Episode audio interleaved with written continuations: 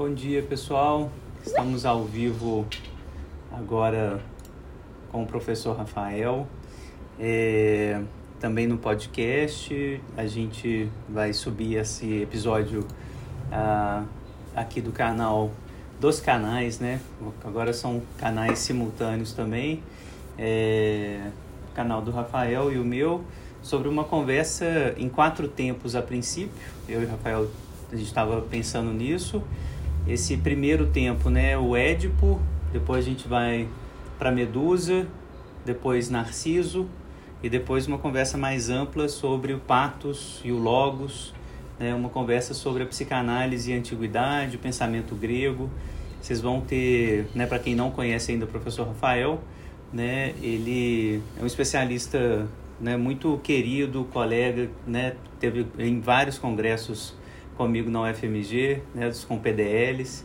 É, então, uma honra te receber aqui no canal e também uma alegria estar no seu canal para gente, a gente conversar. Eu espero que dessa troca, né, meu, meus projetos megalomaníacos prevêem livros, né, textos conjuntos, né, mais vídeos é, para a gente é, fazer acontecer esse diálogo que eu acho tão fundamental, né, para além de uma simples metáfora, vou falar disso depois que você falar, Rafa é, uma simples metáfora que o Freud usa, né, assim, para falar das, das, dos romances familiares, ah, o Édipo, né, ou o narcisismo, né, não são metáforas, é, simplesmente metáforas, né, é, tem toda uma história, uma história importante, assim, uh, do, do pensamento grego no pensamento freudiano, né, que eu acho que com a sua introdução histórica, né, assim, falar dessas várias versões do, dos mitos, né, de como que eles nasceram, qual que é a importância deles no pensamento grego, né, e como que isso vai é, dar origem uh, à psicanálise, nessas né, derivações que vão acontecer para a psicanálise, vai ser muito importante para a gente. Mas antes de, de começar, até para aquecer os motores aqui, né, a gente está adiantado no tempo, é, queria que a gente se apresentasse, né? E aí, é, primeiro me apresento né, para o seu canal, para o seu público também. É, eu sou o Fábio, então, é, sou professor na UFMG, sou psicanalista é, e coordeno esse projeto aqui nesse canal específico, é, Conversas Virtuais sobre a Psicanálise, que é um projeto de extensão é, da UFMG, cuja ideia principal é exatamente essa que a gente vai fazer: divulgar as pesquisas que a gente faz na UFMG, divulgar as pesquisas que a gente é, né, leva adiante assim para a popularização da ciência, para a divulgação da ciência. Né? Meu objetivo principal né, é conversar sobre uh, textos acadêmicos da psicanálise. Então, meu leitor, meu né, espectador ideal né, aqui no canal é o aluno de psicanálise, o aluno de psicologia, o interessado na, na, no discurso acadêmico da universidade. Então, estou é, na UFMG, estou dando aula e estou também no consultório né, há alguns anos. É, então, esse é o meu, meu breve currículo. Então, obrigado, obrigado pela presença. Queria que você se apresentasse e a gente começa o bate-bola. Perfeito. Muitíssimo obrigado pelo convite, por essa parceria que me alegra demais. Professor e colega Fábio Belo. O Fábio é alguém que eu já conheci há muitos anos, justamente como organizador do PomPDL. Eu tenho participado, pelo menos desde as últimas três edições desse que é o Congresso de Psicanálise, Direito e Literatura, que acontece lá no FMG, e que propõe esse diálogo entre as áreas de psicanálise, direito e literatura, de forma muito instigante. É um congresso muito bem pensado, cada tema é articulado em torno de um livro de literatura que eh, traz à baila questões caras para essas áreas. E é um prazer enorme participar desse congresso, onde eu conheci o professor Fábio Belo. Depois disso, eu tenho acompanhado as atividades dele nas redes, Facebook uh, e YouTube, com, com, um trabalho genial. Realmente, para quem tem interesse em psicanálise, em leituras diversas, Freud, Laplanche, uh, tem muito material de ótima qualidade e muito me alegra essa parceria que a gente começa hoje e pensar temas caros aos campos da psicanálise e dos estudos clássicos a partir da mitologia antiga, sobretudo, E uh, é tendo isso em vista, então, que eu me apresento. Meu nome é Rafael Silva.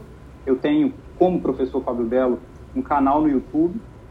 Ele se chama Rafael Silva Letras, onde eu ofereço materiais de leitura de textos, autores, temas da antiguidade clássica, sobretudo grega, e uh, alguns materiais sobre literatura, teoria literária, literatura comparada e temas afins. Uhum.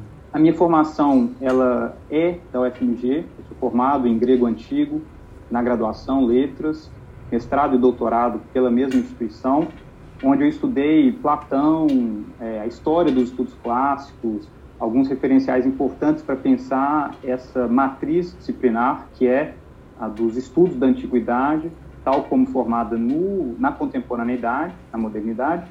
Uhum. E o meu canal, em larga medida, tem por objetivo também difundir, divulgar esse material para um público mais amplo, sempre nesse formato que não abre mão de uma qualidade acadêmica. Então, leitura dos textos, referenciação, apoio em comentadores, uma interpretação crítica do material, uhum. porque eu acho que a democratização do conhecimento feita de forma coerente, com qualidade, é fundamental para que o nosso país se desenvolva, que a universidade tenha a sua função social bem cumprida, bem estabelecida. Eu pretendo, assim que tiver uh, assumido um cargo de professor universitário, que deve acontecer em breve, uhum. na sequência de alguma convocação, é, institucionalizar esse projeto para torná-lo também um projeto de extensão na linha do que faz o professor Fábio Belo. Ótimo. Bem, em termos de apresentação, eu acho que é isso. Uhum, excelente. Deixo aqui o convite a quem quiser conhecer o canal, basta procurar. Vá, vá pessoal, procurem, vejam. Né, o Rafael, inclusive, recita os textos grego, gregos em grego. Então, assim, pra gente que não sabe, é, é, é bonito só de ouvir. então, tá lá o Homero sendo recitado, né? Trechos da tragédia sendo recitados. Então, assim, dá, dá muita vontade de ficar ouvindo e aprender grego também. É, então tem vários comentários muito é, né, em pormenor, assim, com muito cuidado, né? É, eu gosto muito desse estilo, né? Assim, é, o, é o nosso modo de jogar, parece muito semelhante, né, Rafael? Assim, de fazer a popularização, mas manter a referência, manter o texto, né? Não é uma popularização no sentido de uma simplificação muito né, afastada do texto né? É ser didático, é querer conversar, mas né, manter a presença do texto ali. Então, assim, você faz isso muito bem. É, então, recomendo que vocês vejam também um pouquinho do, do canal do Rafa, assim, né, os comentários dos textos clássicos em si. Vocês vão ver, né, assim, são indispensáveis na formação do psicanalista, né? Freud colocava isso muito explicitamente, né? Assim, a formação do psicanalista exige a leitura dos clássicos, né? E dentre os clássicos, os clássicos dos clássicos, né? É, são os gregos, né? Assim, a gente é inevitável passar pelos gregos. Então, leitura, né, de toda tragédia, de toda comédia, né? Assim, isso, né, da filosofia clássica, né, grega, isso é indispensável na formação do psicanalista. Não tem como, né, uh, tá bem formado, né, sem essa é, passagem bem, bem passada, né? com calma, leitura bem sistemática desses textos, assim, isso é né, um critério já do Freud, né, assim, que me parece ainda muito, muito válido, é o que funda o nosso pensamento, né, é, são, esses, são esses textos, então vale muito a pena é, passar por aí. Bom, hoje a gente vai falar então sobre o Édipo, que é o texto, né, uh, mais importante, né, assim, o que mais sobressaiu na história da psicanálise, né, o famoso complexo de Édipo. É, então, antes uh, de eu falar né, sobre o uso desse conceito, né, o significado dele para a psicanálise, queria que o Rafael, né, até para seguir uma lógica mais cronológica mesmo, né, falasse para a gente assim, da história desses mitos, né, quais versões do mito né, do Édipo, um pouquinho sobre essa, essa própria ideia do mito, né, Rafa? Assim, falar para a gente um pouco sobre isso, daí eu falo e aí a gente vai para o bate-bola. Sempre lembrando, né, quem estiver acompanhando a gente pode interromper a gente, manda as suas questões e a gente vai lendo aqui também para a gente é, conversar. Perfeito. Obrigado, Fábio. É, e eu faço aqui ainda a consideração de que, para a manutenção da vida desse campo, que é uh, os estudos clássicos, as reapropriações posteriores, como, por exemplo, as feitas pelo psicanálise, são absolutamente fundamentais, extremamente válidas enquanto produtividade de conhecimento. E, a meu ver, é importantíssimo que os estudiosos dessas áreas tenham diálogo para mostrar justamente o que se produz de novo, o que é, de alguma forma, recuperado no material antigo, e é nessa linha que a gente vai trabalhar hoje. Okay. A minha proposta para hoje, ela trabalha com a ideia de édicos no plural, isso já está, obviamente, desde o título da nossa chamada, porque me parece que se a centralidade de Édipo para o pensamento contemporâneo parece uma autoevidência, a gente tem que tentar compreender de onde vem essa centralidade, porque a princípio pareceria muito estranho que uma figura da mitologia grega antiga assumisse um papel de produtividade em termos teóricos para um campo do conhecimento nos dias de hoje. Né? Como entender, então, o que levou a essa centralidade de Édipo? E nessa breve apresentação, eu vou começar propondo uma reflexão sobre o que é o mito na antiguidade grega especificamente, para depois a gente entrar no que são os mitos de Édipo e propor alguns nortes uh, para entender as suas reapropriações na modernidade. Que a gente tem que ter em mente é que uh, a Grécia Antiga, sobretudo nos períodos mais recuados, era uma sociedade muito fundamentada no conhecimento oral. Isso por vários motivos. O mais básico deles é que a escrita, embora tenha sido conhecida em tempos anteriores e existisse em sociedades próximas, os egípcios, os hititas, os fenícios, é, tinha uma difusão muito restrita. E isso, então, fazia com que os modos de conhecimento dessa sociedade muito, fossem muito baseados em práticas orais, entre elas a poesia. A poesia que, como uma forma de manifestação da memória cultural permitia justamente o desenvolvimento de um corpus enorme de conhecimentos que eram transmitidos de geração em geração por meio de fórmulas mnemônicas que recorriam a certos ritmos repetitivos, por assim dizer, permitiam refletir criticamente sobre a realidade que cercava essas pessoas no passado.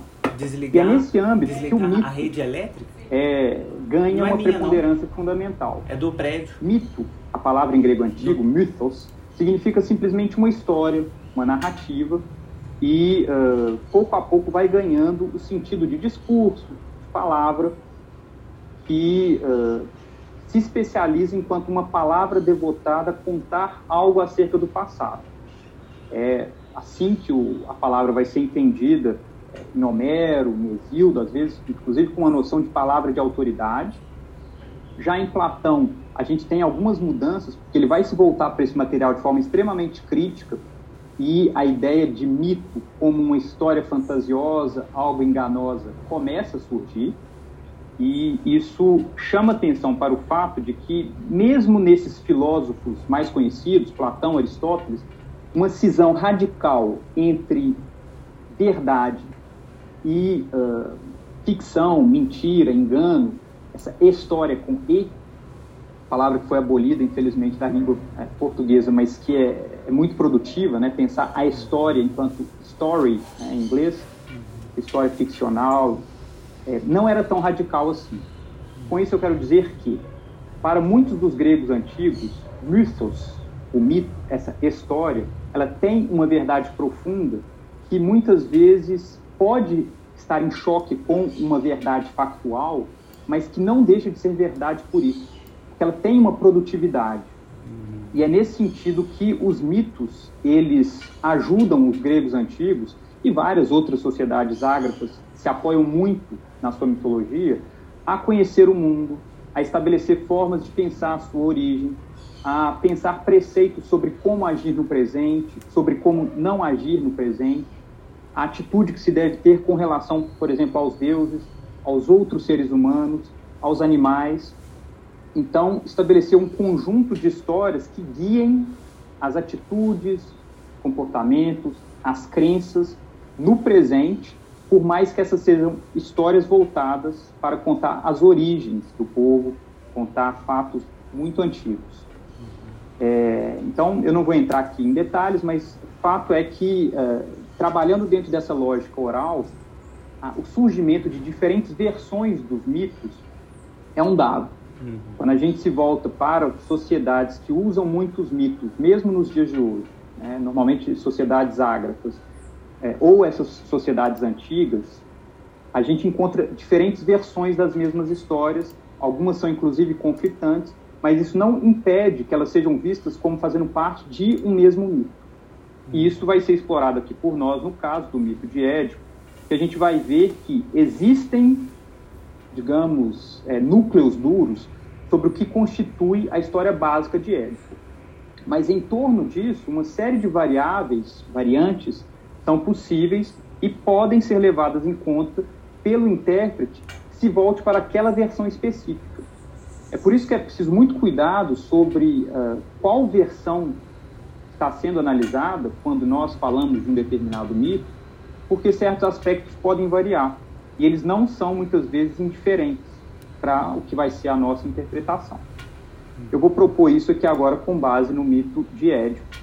A gente vai ver que, embora a versão mais conhecida do público de hoje aquela que se tornou hegemônica, em larga medida, inclusive, por conta da influência de Freud, né, um nome incontornável aí para a gente pensar o estabelecimento do conhecimento na modernidade, é a de Sófocles, aquela que se encontra na peça intitulada Édipo Rei. Eu vou mostrar aqui para vocês. A gente tem várias traduções, né? Essa aqui do Leonardo Antunes, que se chama Édipo Tirano, é mais recente. Uh, tem uma do Flávio Ribeiro de Oliveira, Rei Édipo e uma mais antiga do Trajano Vieira, Édipo, Rei de Sófocles. Vejam que os próprios títulos dessas traduções já dão uma certa ideia de variedade, porque o Leonardo Antunes opta por traduzir por Édipo tirano. Em grego é Oedipus Tyrannos mesmo.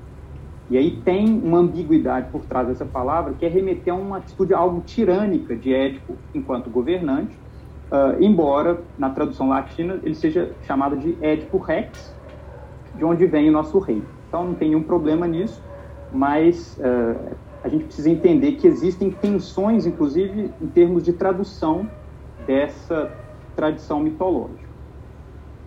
Tá, então a versão de Édipo, uh, Sófocles, foi aquela que se tornou hegemônica, mas ela jamais foi a única. E eu digo por que ela jamais foi a única. Porque ela já aparece mencionada desde a Odisseia de Homero.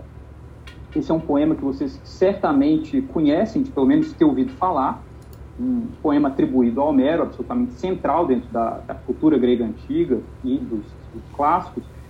E numa passagem em que Odisseu, para a corte dos Fiascos, está narrando as suas aventuras de descida ao reino dos mortos, ele diz que lá ele encontrou uma imagem, né, uma psique, a, a alma espírito de Epicasta.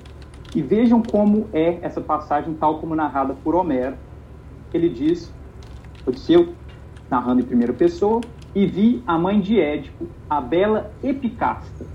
Vejam o nome, Epicasta, que cometeu um ato tremendo na ignorância da mente, casando com o próprio filho.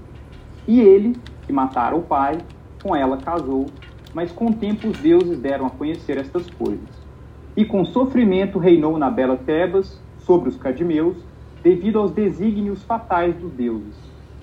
Ela é que desceu para o Hades de fortes portões, tendo atado um alto nó do cimo do teto, estrangulada pela própria desgraça. Mas para ele deixou sofrimentos sem fim que infligem as erinhas maternas. Está no canto 11 da Odisseia. Então vejam, o nome da mãe de Édipo é Epicasta, e não Jocasta, como na versão hegemônica do mito. E aqui a gente tem uma referência ao fato de que Édipo mata o pai, se casa com a mãe, mas não tem qualquer referência ao fato de que eles tenham filhos, como acontece na versão de Sófocles. A gente tem o suicídio de Jocasta logo que a verdade vem à tona, coincide, inclusive em termos de como esse suicídio acontece, né, por meio do enforcamento. E, uh, mas a gente não tem nenhuma referência ao que é o castigo de Édipo, hum. porque em Sófocles ele fura os próprios olhos e se autoexila da cidade de Tebas. Aqui a gente tem a referência às erinhas da mãe, que são entidades responsáveis por vingar crimes de sangue, mas nada é especificado sobre essa forma específica de autoflagelo por parte de Édipo. Quem conhece a peça de Sófocles sabe que é, essa metáfora da visão e do conhecimento é muito explorada por Sófocles, mas não necessariamente faz parte de todas as versões do mito. Uhum. Aqui, simplesmente para dar uma ideia do que podem ser as variedades desse mito, eu ainda vou trazer uma referência da chamada Edipodia, que é um poema épico antigo, uh, cujos fragmentos se encontram nessa obra. Tá? Essa obra se intitula Fragmento de Poesia Épica e Cômica da Grécia Antiga, traduzida pelo José Leonardo Souza Buzelli. É muito interessante, porque são uns materiais de difícil acesso, é, estranhos muitas vezes, porque são versões minoritárias dos mitos, mas aqui ele apresenta a seguinte versão do mito de Édipo para a gente. Eu vou ler só alguns trechos, porque é uma, uma passagem longa. Ele diz o seguinte: Pisandro registra que, por causa da ira de Hera, a esfinge foi enviada das mais longínquas regiões da Etiópia contra os tebanos, porque não se vingaram da impiedade de Laio em relação ao seu amor ilícito por Crisipo, a quem sequestrara de Pisa. Segundo descrevem, a esfinge era possuidora de uma cauda de serpente. Vocês devem estar a par do fato de que, num dado momento das aventuras de Édipo, ele tem que enfrentar essa esfinge. O que muitas vezes não aparece é a causa de essa esfinge estar assolando Tebas. E esse mito conta essa causa. Teria sido por Laio ter sequestrado um jovem é, que era, de certa forma, o seu anfitrião e ter mantido relações homoeróticas com ele. Não fica claro a princípio por que de ele fazer essa opção, mas o mito, de modo geral, tenta explicar tudo. Uhum. E o que fica subentendido é que Laio está tentando subverter um oráculo que lhe fora dado por Delfos, segundo o qual o filho que ele engendrasse seria responsável por matá-lo. Então, no sexo com outro homem, ele evitava ah, o problema de ter um filho assassino. Só que, uh, enfim, aqui o mito continua na versão da Edipodia, ele diz, uh, o primeiro a manter esse amor ilícito foi Laio, Crisipo suicidou-se de vergonha com a espada, então Tiresias, que como adivinho via Laio uh, como alguém odiado pelos deuses, tentou dissuadi-lo de se dirigir a Apolo, porque Laio foi lá tentar resolver o problema da esfinge. Uh, Tiresias diz para ele, vá, em vez disso, fazer sacrifícios a Hera, deusa dos matrimônios, porque foi ela quem você ofendeu ao uh, assumir esse relacionamento homoerótico. Contudo, Laio desdenhava os conselhos de Tiresias. Portanto, tendo partido, foi morto com seu auriga, né, quem conduzia ali a, o carro com os cavalos, numa encruzilhada depois de atacar Édipo com o lápide, com o chicote. Está explicado, então, o encontro de Édipo com Laio, o assassinato do pai, de forma ignorante, sem saber que estava fazendo isso. E aí a história épica continua. Tendo-os matado, Édipo imediatamente os sepultou com seus mantos, mas tomou o cinto e a espada de Laio e os levou. Tendo voltado com o carro, deu-o a Pólipo, né, seu pai adotivo lá em Corinto. A seguir, tendo solucionado o enigma, desposou sua mãe, Jocasta, depois disso, tendo celebrado uns sacrifícios em Citerum, retornou levando também Jocasta na carruagem. Passando ele pelas proximidades daquele local e lembrando-se da encruzilhada, mostrava o local a Jocasta, descreveu a ação e mostrou o cinto. Sofrendo terrivelmente, Jocasta ainda assim mantinha-se em silêncio, pois não sabia que Édipo era seu filho.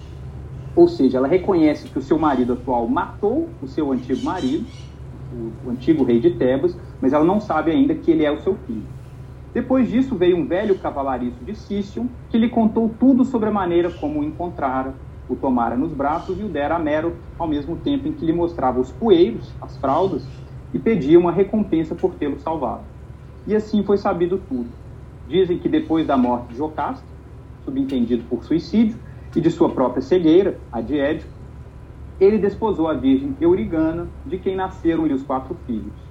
Essas coisas diz Pisandro, o pretenso autor desse poema épico. O que me interessa dessa versão é, por um lado, explicitar essa origem do mito de Édipo, com Laio a prática é, do amor homoerótico com vistas a evitar um oráculo, uh, a punição de Hera, uh, a punição do próprio oráculo né, de Delphes, que faz com que tudo aconteça, mesmo quando todos tentam revertê-lo, e uh, a forma como esses acontecimentos se desenvolvem, totalmente diferentes daqueles que aparecem em Sófocles.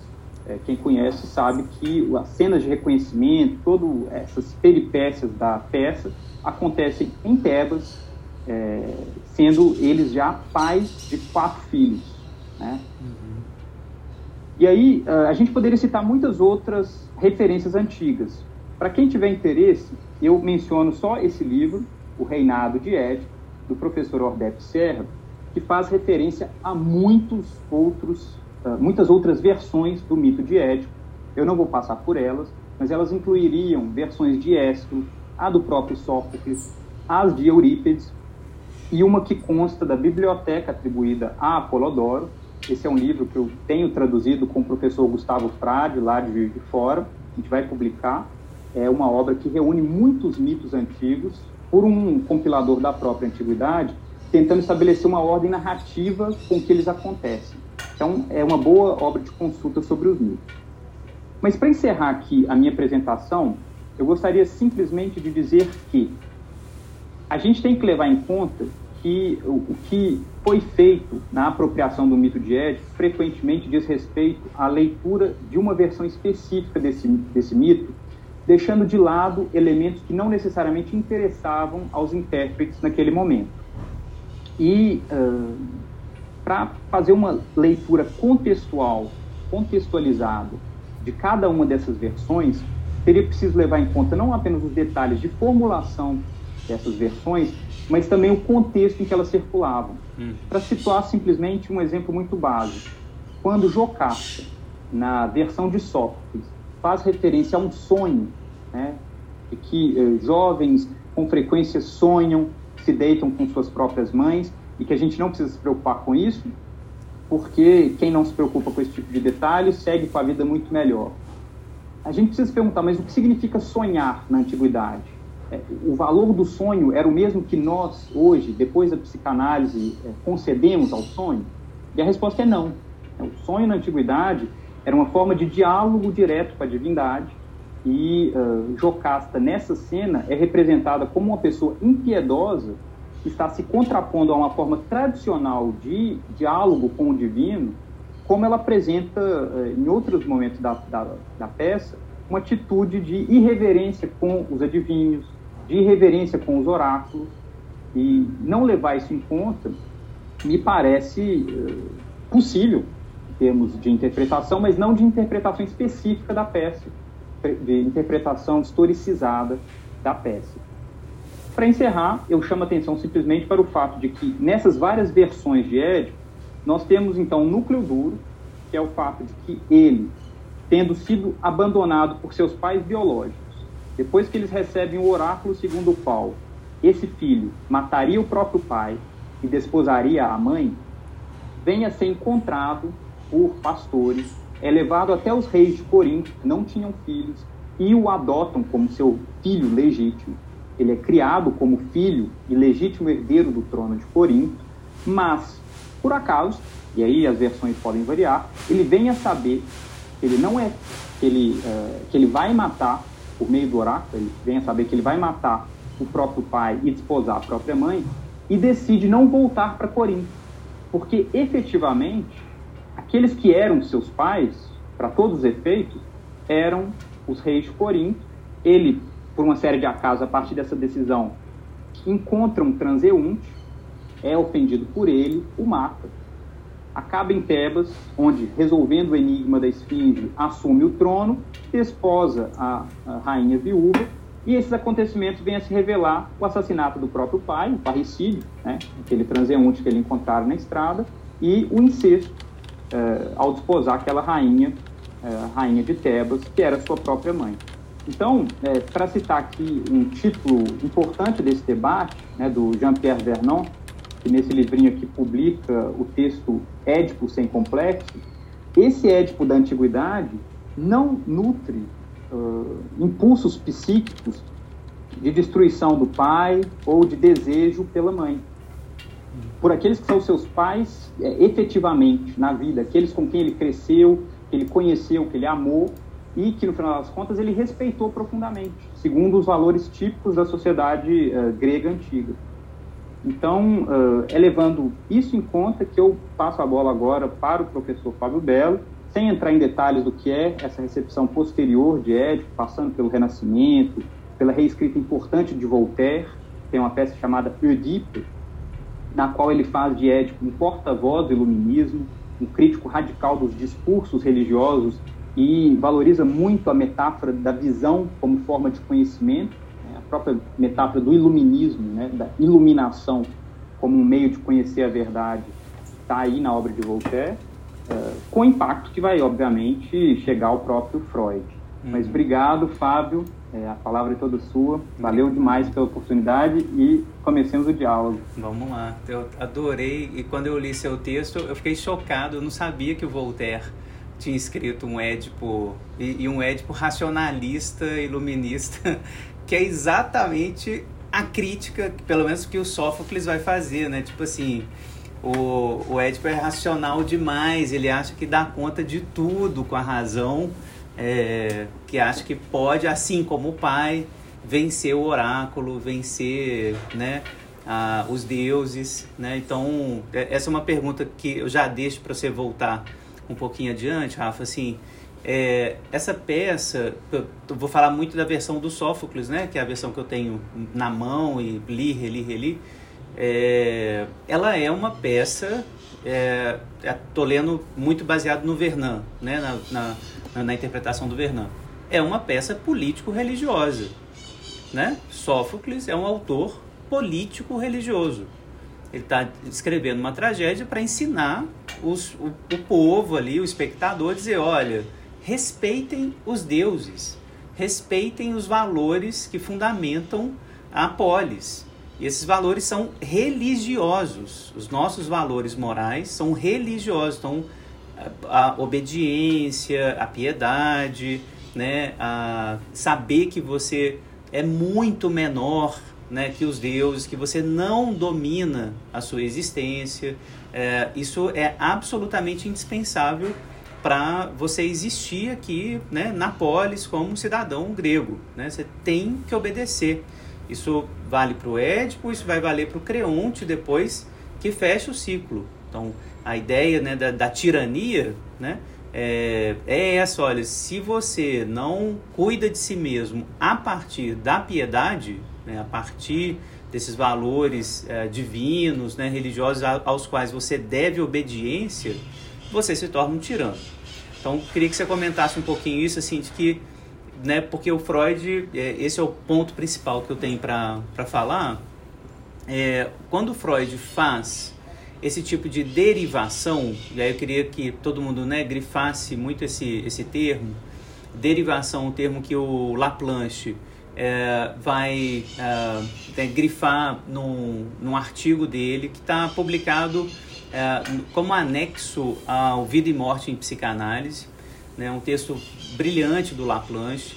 É, e nesse artigo, Derivações das Entidades Psicanalíticas, o Laplace vai dizer o seguinte: olha, muitos conceitos da psicanálise vêm de outros campos. Então, a ideia de energia, por exemplo, vem da física e da biologia, né? Todo mundo sabe e é possível, né, absolutamente dizer que nós temos energia psíquica. Energia psíquica. Faz sentido do ponto de vista metafórico, né? Mas aí, quando o Freud né, recebeu uma proposta de um americano de uh, medir de fato essa energia psíquica, né, construir uma máquina para mensurar a libido, o Freud falou: não, não, não é nessa direção. Não precisa, né? Quanto, qual que é a minha quantidade de libido? Não, não é isso. É uma derivação metonímico-metafórica, né? Eu pego uma parte do conceito que me interessa e faço uma metáfora. Essa força que eu tenho né, de essa vontade que eu tenho de estudar, de transar, de comer, ou a falta de vontade de viver, né, de estar com alguém, é claramente mensurável em termos de força, como nós falaríamos no campo da física sobre energia. Então, é, eu pego um pedacinho, então, derivação metonímica, para fazer uma metáfora. Né? Derivação metonímica, metafórica. Então, o conceito de energia é assim, né? o conceito de sublimação é assim, a ideia de sublimação, né? da passagem de um estado para outro na química, ele vai fazer o mesmo, mesmo tipo de derivação metonímico-metafórica é, e vai fazer isso muito radicalmente uh, na derivação é, do, da mitologia, né, do uso dos termos mitológicos é, para metáforas importantes do que a gente pode chamar né, dos complexos né, ou dessas formações quase estruturais é, que para o Freud vão ser absolutamente indispensáveis. Édipo é uma dessas derivações. Ele pega uma versão, um pedaço dela, né, metonimicamente, e faz uh, uma derivação metafórica. Então eu pego um pedacinho dessa da tragédia do, do Édipo, então eu esqueço a história do Laio, eu esqueço a história política, eu esqueço a história religiosa. Então Freud não comenta isso, ele não vai falar nada dessa história e vai falar: eu vou ler o Édipo como a família burguesa do século XIX. A família do Édipo é uma família burguesa vitoriana. E a problemática que o Édipo vive é uma problemática burguesa. Me ajuda a revelar né, a problemática inconsciente que acontece efetivamente dentro da família burguesa. Então, essa derivação epistemológica é uma operação extemporânea. A primeira coisa que a gente tem que né, dizer, é, o Freud não está interessado, né, como o Vernon vai mostrar, em uh, ser justo com os gregos nesse sentido. Ah, nossa, o Sófocles é um autor religioso, político religioso. O Freud não está minimamente interessado nisso. Ele está dizendo, olha, o Sófocles vai me ajudar a falar sobre a família burguesa. Né? Então, ele, ele é de uma extemporaneidade radical. Tipo assim, eu estou sendo totalmente anacrônico, totalmente. Não me interessa né, o que, que o Sófocles queria dizer naquele contexto específico. Me interessa o que, que eu posso fazer com Sófocles para me ajudar a entender a clínica contemporânea. Sófocles me ajuda a entender o que, que um, uma criança vitoriana sofre no romance familiar.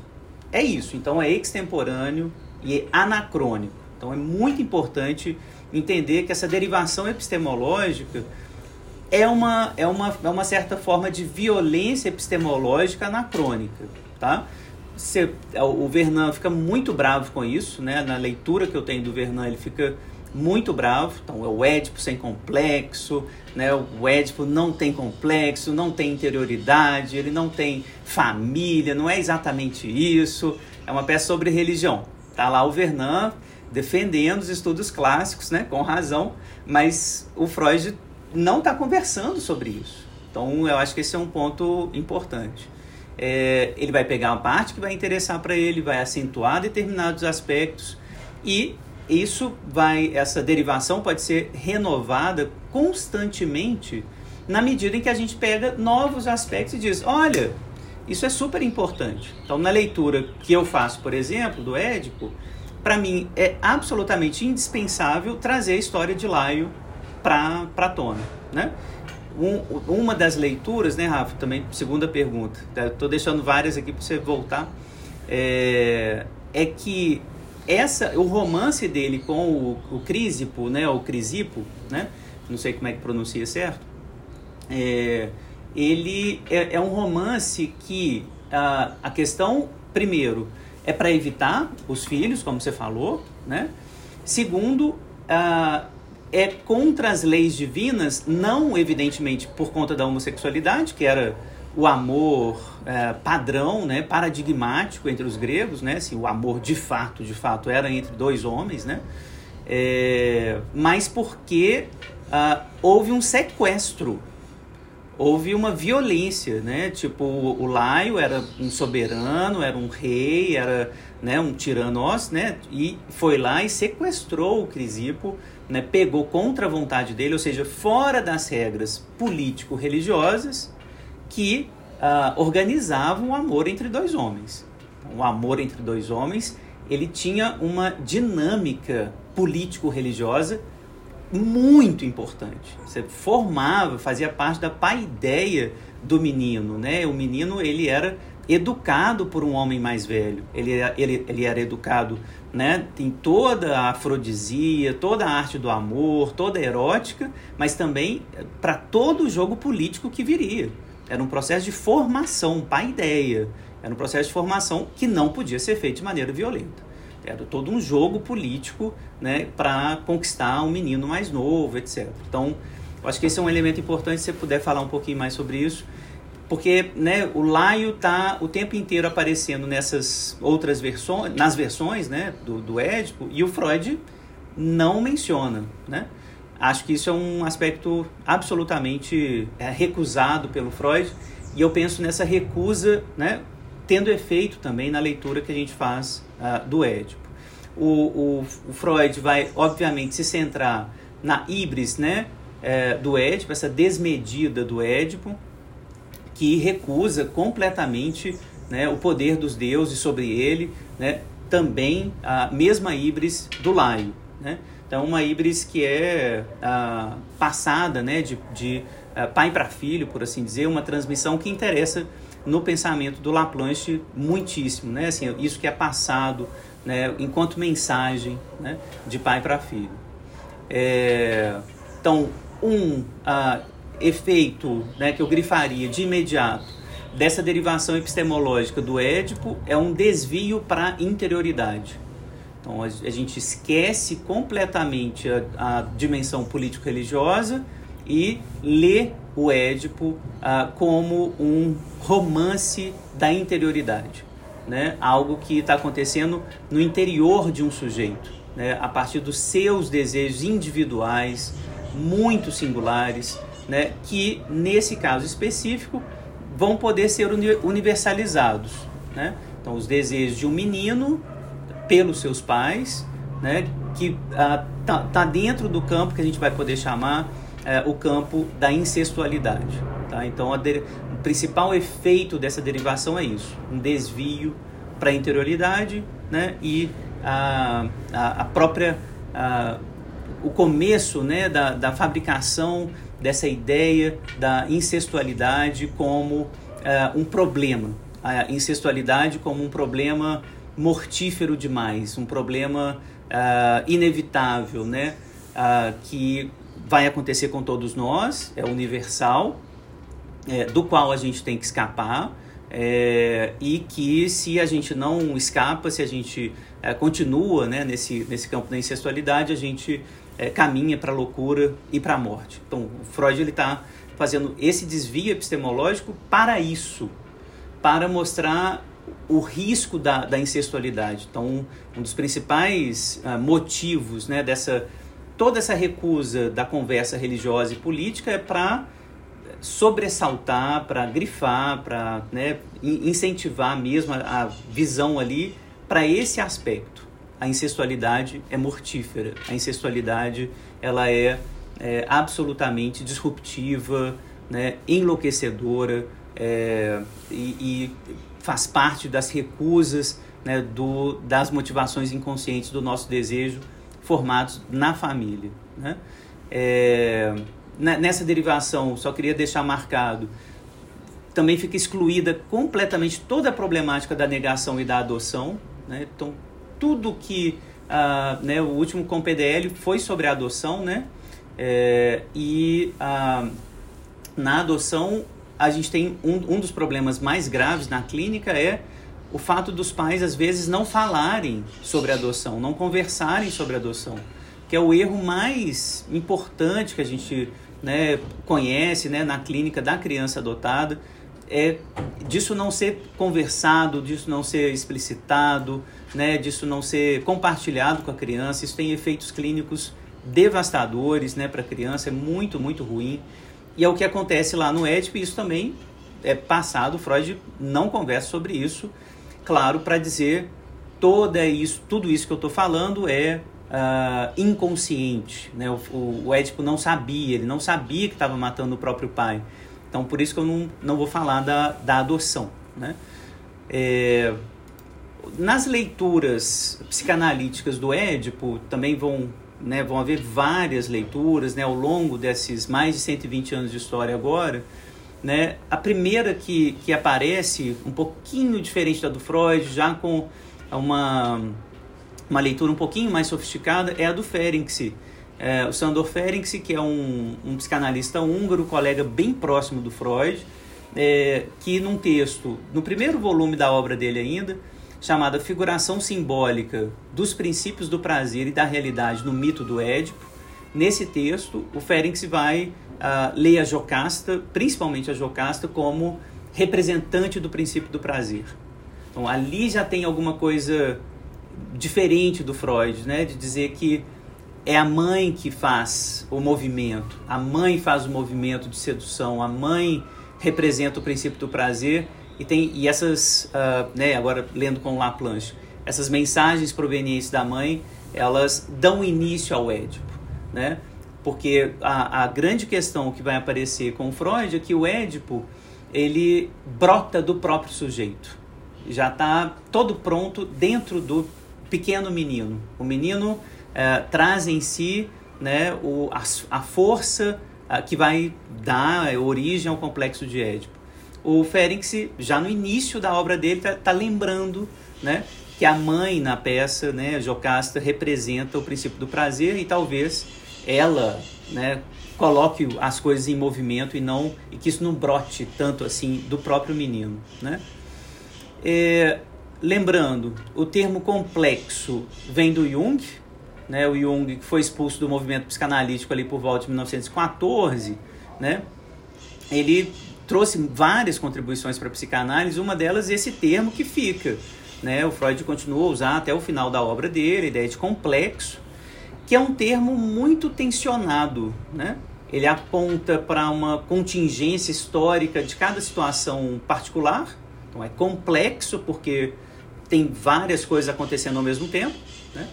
Mas, por outro lado, como é próprio do pensamento junguiano, é, ele aponta também para uma universalidade arquetípica da situação. Então, um complexo, nesse termo, em Jung, tem esse sentido. É uma universalidade arquetípica. A triangulação, a heteronormatividade de fundo. Isso tudo está meio que pressuposto nessa ideia de complexo que o Jung está trazendo.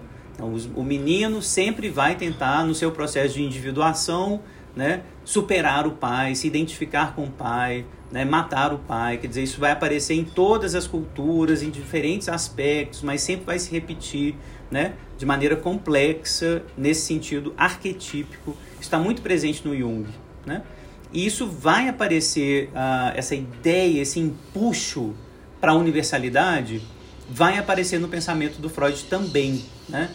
Vários, antes da, da né, do, do Freud é, morrer, e já, já tinha essa discussão na antropologia, o próprio Freud adorava essa discussão com a antropologia. Os, os uh, africanos, uh, os indonésios, têm Édipo também? E o Freud vai ser categórico. Sim, é esse o Édipo. Matar o pai, comer a mãe. Então, entre indonésios, africanos ou japoneses. Essas coisas têm pequenas variações, mas assim, eu vou ver Édipo em tudo. E, esse, e neste formato heteronormativo, parricida, incestuoso. Sempre. O Freud vai impedir ah, muito cedo qualquer outra nomeação que articule complexo ah, com uma outra mitologia, por exemplo, complexo de Electra, ele não vai permitir, ele proíbe isso no movimento psicanalítico. Então, o que poderia ser evidente, até para ampliar a não universalidade do Édipo como central, mas o Freud tomou uma decisão absolutamente ad hominem e falou: não tem outro complexo. É só o complexo de Édipo. O máximo que ele cedeu, que é um complexo anexo ao complexo de Édipo, é o complexo de castração. E é só. Então, os usos do, do termo complexo é interessante porque, assim, é muito tentador falar em complexo de Electra, né? complexo de Hércules, complexo de Fênix, complexo... É muito tentador porque É exatamente isso uh, que a derivação do Édipo fez. Olha, tem um complexo do Édipo aqui. Olha só como que a gente pega essas versões e a gente pode pensar na complexidade dessa história para pensar metaforicamente a complexidade da incestualidade, a complexidade dos romances familiares. E a gente poderia, obviamente, fazer o mesmo né, com todos os mitos. Complexo de Narciso, complexo de Medusa, complexo, enfim, infinito. Mas o Freud proibiu. Né? E essa proibição é ad hominem mesmo, assim, é porque eu quis. Não, não vai. É, é, tipo, é o central e eu acho que isso também tem uma, um motivo e a gente precisa conversar sobre isso. Né? Então, uma discussão enorme sobre essa universalidade do, do Édipo. Né? Vai aparecer esse transculturalismo uh, no próprio pensamento do Freud, então é transcultural, é algo arquetípico, né? contrário ao próprio pensamento do Freud. Né? O, o Jung foi expulso do movimento psicanalítico por conta disso. Né? porque ele insistia no arquétipo, ele insistia no inconsciente coletivo, ele negava a libido como sexual, individual, singular. Né? Ele foi expulso, mas o Édipo, curiosamente, central na obra do Freud, ganha esses ares arquetípicos o tempo inteiro. Em contraposição, por exemplo, aí deixo para a gente discutir, com uma ideia que vai aparecer também no Freud de romance familiar né, expressão que dá título a um artigo do Freud muito bonito, os romances familiares, que eu acho que é uma expressão mais freudiana que junguiana nesse sentido de, na verdade, cada criança vai ter o seu romance familiar, né? Eu vou amar meu pai, eu vou amar minha mãe, eu vou odiar meu pai, eu vou odiar minha mãe, e essas coisas são mais do que complexas. Então, a ideia de romance familiar, por exemplo, ou a nomeação disso como situação antropológica fundamental, como Laplanche vai gostar, de nomear, situação antropológica fundamental, retira né, a, a ideia do, do Édipo, né, a força do mito, como sendo o modelo ao, ao, qual a criança tem que se submeter. Né? Então, tem outros termos, outras nomeações para essa situação uh, de constituição subjetiva na própria psicanálise e na própria psicanálise freudiana, do próprio Freud. Então, eu queria tensionar né, sempre com os alunos né, que estão começando a aprender psicanálise esses dois termos, complexo de Édipo de um lado, romance familiar do outro. Né? É, e aí, dois últimos pontos para a gente circular a palavra. É, a partir da década de 70, é, as críticas são devastadoras né, a toda a ideia do Édipo em psicanálise, toda. Né? é, os próprios ah, estudiosos né, do pensamento grego, Jean-Pierre Vernant é, é, o mais importante deles, assim, enquanto crítico direto né, ah, do, do Freud. É, e no campo da filosofia, três nomes são indispensáveis para a gente pensar nesse anti-édipo que vai aparecer a partir do, do, da década de 70. O Deleuze e Guattari, nesse livro dele, é deles, uh, o anti-édipo, né? E ah, em 76, um pouquinho depois, muito influenciado pelo Deleuze, é, o Foucault, no primeiro volume da História da Sexualidade, A Vontade de Saber. Né? É, nesses livros, nesses dois, o Antiédipo e A Vontade de Saber, é, fica evidente a crítica à psicanálise, uma crítica muito devastadora de, de que há uma edipianização do sujeito.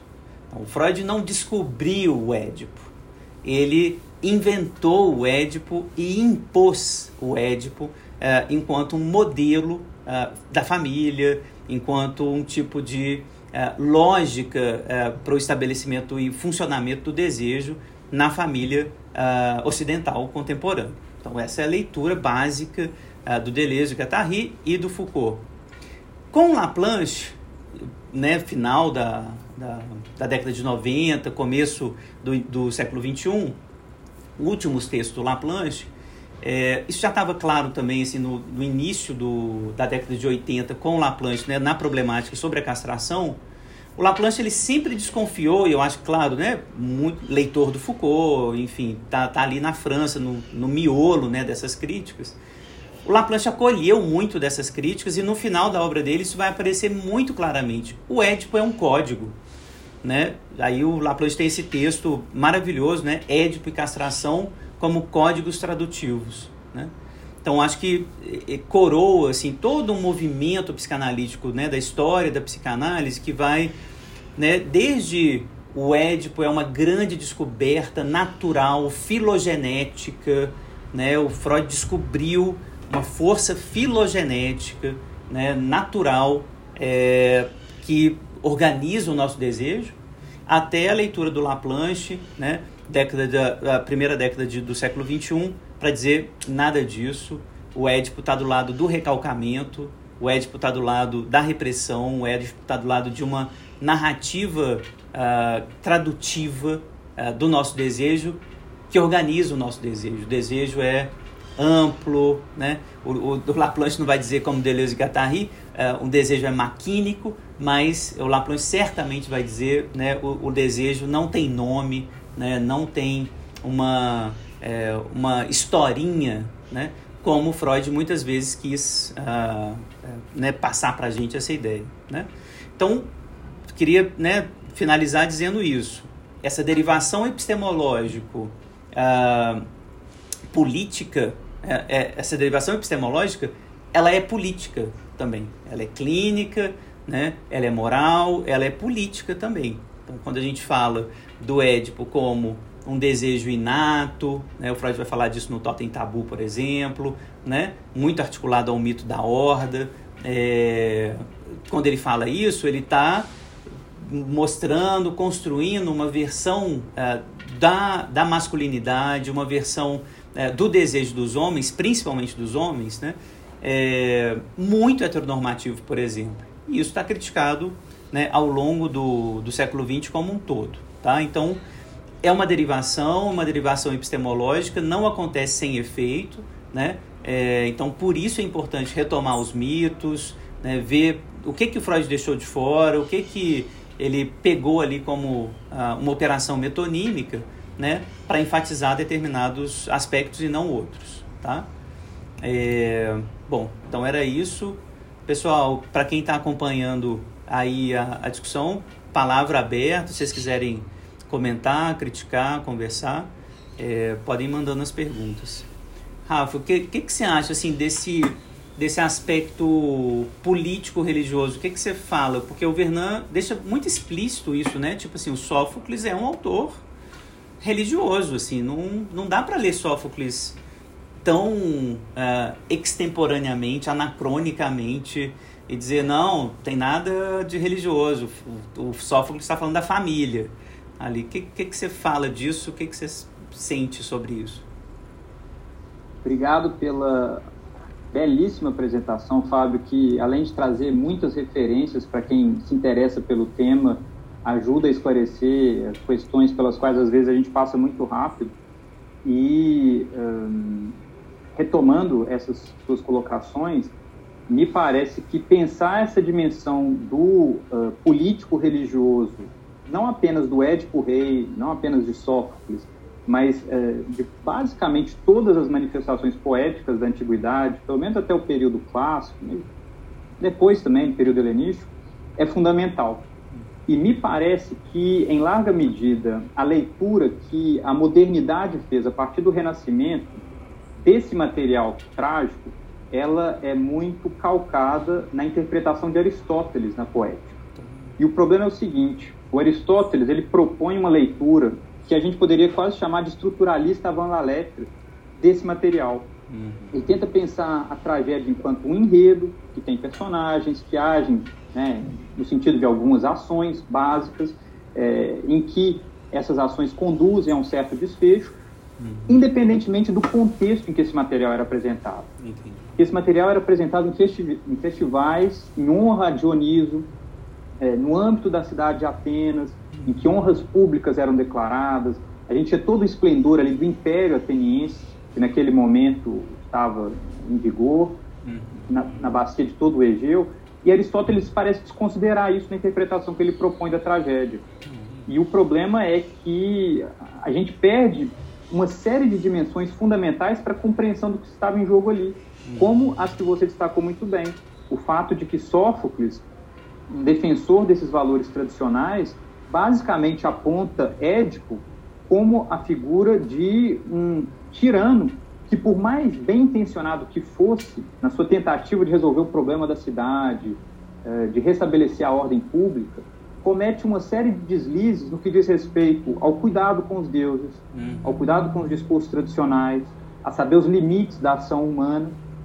E você tem toda a razão de uh, enfatizar o fato de que, nesse sentido, ele é um herdeiro de Laio, sim. sim. Ele herda essa híbris e, e sofre, tal como o pai sofreu por isso, ainda que, e aí é, é um aspecto interessante do mito na versão sofocliana, no Édipo em Colono, ele consiga um pouco transcender essa situação de erro. É como Sim. se ele, pelo sofrimento, chegasse a, a, uma compreensão de si mesmo que faz com que ele transcenda essa, esse legado né, de erro em erro e, e ele próprio consiga ascender ao, ao estatuto de divino, né? Uhum. Está sugerido lá.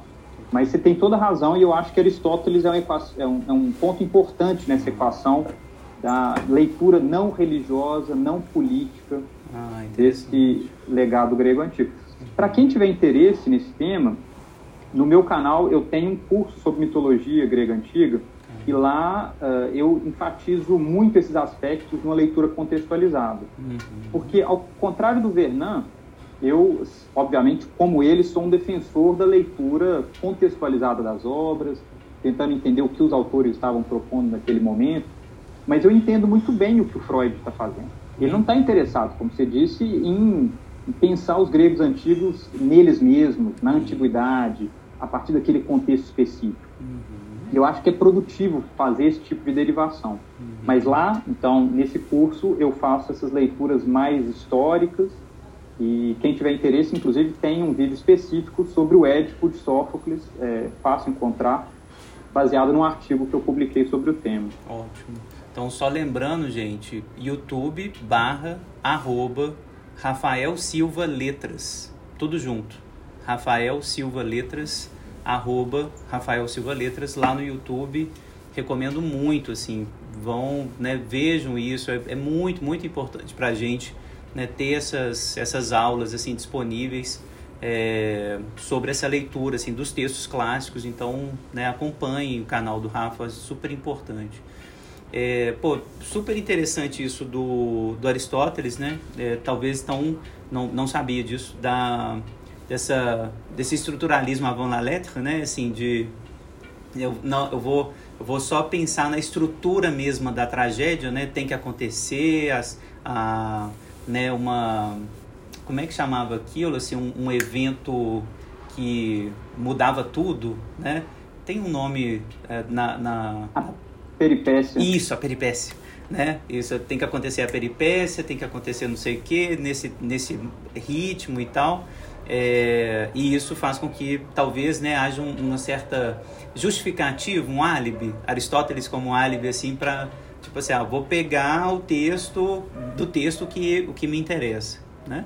Perfeito. E é muito interessante pensar nisso, porque vários comentadores dizem que a estrutura montada pelo Aristóteles como a tragédia ideal é um decalque do que é a estrutura do Édipo. Ah, então, assim como o Édipo é central para o pensamento de Freud, ele é para o pensamento poético de Aristóteles. Interessante. Porque ele diz assim, o herói ele tem que partir de uma ignorância acerca da própria identidade Sim. para cometer uma ação sem saber o que ela significa no fundo. Sim. Ele pode chegar na beira de não cometê-la, mas é importante que ele esteja a ponto de cometê-la. Uhum. Ele descubra o que ele fez a posteriori ou na iminência de cometer isso. E uh, nesse momento de reconhecimento do seu erro, ele sofra essa peripécia que é a mudança do seu destino, que era bom em algo ruim, para que isso desperte o uh, temor e a piedade no público. Temor, porque nós, enquanto público, podemos ser ignorantes da nossa própria identidade cometermos erros da mesma, da mesma ordem, uhum. mas piedade porque a gente se apieda desse que ignorantemente cometeu um erro como matar o próprio pai, esposar a própria mãe. Perfeito, ótimo comentários aqui da Nadir. Cheguei quase agora, mas estou achando ótima a análise que fez da questão do mito de piano. somos constituídos de linguagem nesse sentido, o outro coloniza o outro, o grande outro coloniza o outro, o pequeno outro. Os mitos é, sustentam os sistemas. É, vou, vou comentar isso, Nadir. Eu teria críticas a essa, a essa leitura. A Sara está falando aqui que os cursos de mitologia do Rafael são fundamentais. Parabéns pelo trabalho, concordo, Sara. É, Nadir, eu, eu acho que essa é, leitura, né, assim, do, da, da, gente ser constituído como linguagem, é, dos mitos sustentarem os sistemas, é, para o Laplanche, pelo menos, né, assim, eu acho que é uma... Tô, tô muito próximo do Laplanche, é, eu coloco a linguagem como algo que, que constitui o, o sistema consciente pré-consciente, né, que constitui os sistemas de defesa né, que organizam, que organizam a cultura, mas uh, a maior parte é fora da linguagem, né? A maior parte é inconsciente, é o pulsional, é isso que o Freud situa no campo da, da energia, né? É, do que o Laplanche vai chamar de pulsão sexual de morte, então longe da linguagem, longe do mito, né? É, que é, é um dos, eu acho que a gente vai abordar isso, né, Rafa, assim, na, na última aula, na quarta aula, dessa relação muito importante que já está nos gregos entre logos, né, a, o discurso, a razão, e o pathos, e o patos, né, é, que é isso, é, é a ibris, né, o ibris, que é H, vou escrever aqui, você coloca o trema no Y, né, Rafa? Quando você transcreve? Eu acentuo. Tá bem. Então, a hybris, que é a desmedida, uma palavra super importante, né, que o Aristóteles também vai destacar na poética, né? Então, assim, a desmedida, isso que está é, acima daquilo que um humano pode fazer, né? Então, o Édipo quer saber demais, ele quer saber mais que o oráculo, ele quer é, saber tudo, né? Essa é a híbris do, uh, do Édipo, né? É, então, é, é, essa híbris, Nadir, assim, uh, uh, tá aí em grego que o Rafael tá, tá colocando. É, a, a ideia do, do, do, do Laplanche, assim, de quando, quando a gente retoma, Nadir, assim, a questão da linguagem, é colocar isso de lado, sabe? Assim, a linguagem um pouquinho de lado, né? E acentuar mais esse aspecto mais pulsional do humano, tá? Então, esse, esse eu queria comentar. Um, quer comentar, Rafa? Isso? Não? Não. Tranquilo? Achei ótimo, é isso mesmo. Tem uma pergunta da Giovana aqui. Ah, qual a diferença entre a abordagem do, do Reich e Deleuze Guattari quanto à crítica que faz a abordagem de Édipo para o Freud? Giovana, nunca li Reich atentamente, assim, sabe? Para te responder. É, mas, de qualquer forma, assim, o pouquinho que eu sei do Reich, é, da crítica que ele faz, a, a, principalmente no, no, texto assim que eu tenho um pouquinho mais de proximidade, que é a, a crítica dele ao, ao fascismo, é, eu acho que ali, apesar do Reich ter querido achar um, um, uma energia sexual é, também no corpo, né, corpórea, os orgônios e mensurar essa energia sexual, mas eu acho que o Reich tem uma leitura política é, que me interessa, é, que é lembrar que essas, ah, essas engrenagens é, supostamente interiores que o Freud está colocando no Édipo, o Freud lê o Édipo para falar de uma interioridade, no Reich, no Marcuse, né, é, e no são, do, são alguns psicanalistas e no próprio Adorno, né, filósofos que estão ali discutindo muito próximos da, da psicanálise, para esses caras eles estão o tempo todo tentando dizer, Eric Fromm, outro autor importante nessa mesma linha, estão tentando o tempo todo dizer, olha, não é uma conversa sobre interioridade só. E talvez não comece na interioridade. O início da conversa não está na interioridade. Né? Não é porque eu nasci com um desejo heterossexual né? É, que eu vou desejar minha mãe e vou querer matar meu pai. Não é por isso, não é porque eu nasci com isso é porque veio uma estrutura de fora, veio um tanto de mensagem de fora, me constitui assim, contra uma multiplicidade de desejos que aí sim, o conflito está aí. O meu corpo, e isso no Reich vai aparecer com força total, no Deleuze também, o meu corpo é pura multiplicidade de desejo. É absurdo você reduzir o meu desejo a, esse, a essa simplicidade tosca do desejo heterossexual genitalizado. Não reduza o meu desejo né, a essa tosquice infantil da heterossexualidade genitalizada. Não é isso, meu desejo não é isso. Ele é muito maior, muito mais mortífero, muito mais uh, patos né, do que essa conversinha, esse romancinho né, incestuoso com os meus pais. Então, isso no Reich vai aparecer, uh, isso vai aparecer no Deleuze com força total. É, então, são, são esses autores que me interessam, porque vão recuperar um pouco o inconsciente uh, libidinal, o inconsciente uh, articulado à pulsão sexual de morte que interessa para o Freud. E eu acho que esse Freud, aí queria ouvir o Rafa, tá muito, se a gente lê o Freud com Laplanche, tá muito mais próximo dos gregos. Pensando na noção de esparagmos, né, nos bacanais, é, no que acontece nos festivais a Dionísio, né? A ideia de que o desejo não pode ser controlado, de que a gente não está sob controle do desejo, que o, o lugar da, da razão é, é sempre menor diante dessas forças, forças religiosas, mas forças também uh, do próprio desejo, né? Assim, os deuses, aí eu acho que aí, isso que eu queria te ouvir, Rafa. Os desejos, né? É, nem sei se a gente pode falar, e aí eu acho que é um anacronismo falar, né, de desejo, né, no, no mundo grego, né? Mas enfim, os desejos estão articulados ao patos, né? estão articulados à híbris, estão articulados a essa falta de domínio da razão. Você né? acha que é por aí?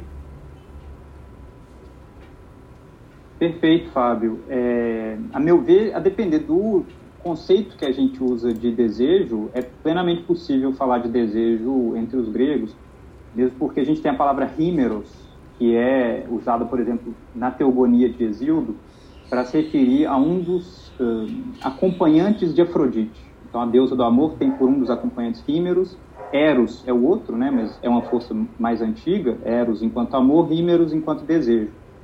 E na concepção tradicional dos gregos antigos, todas esses, todos esses sentimentos que a gente chama hoje de sentimentos, eles são afecções externas. Então, eles são patos. Né? Ele, patos é uma palavra grega para se referir àquilo que nos atinge de fora, daí a ideia de patologia, né? o estado doente, aquilo que vem de fora e nos afeta, e uh, que nos leva a cometer uma série de ações.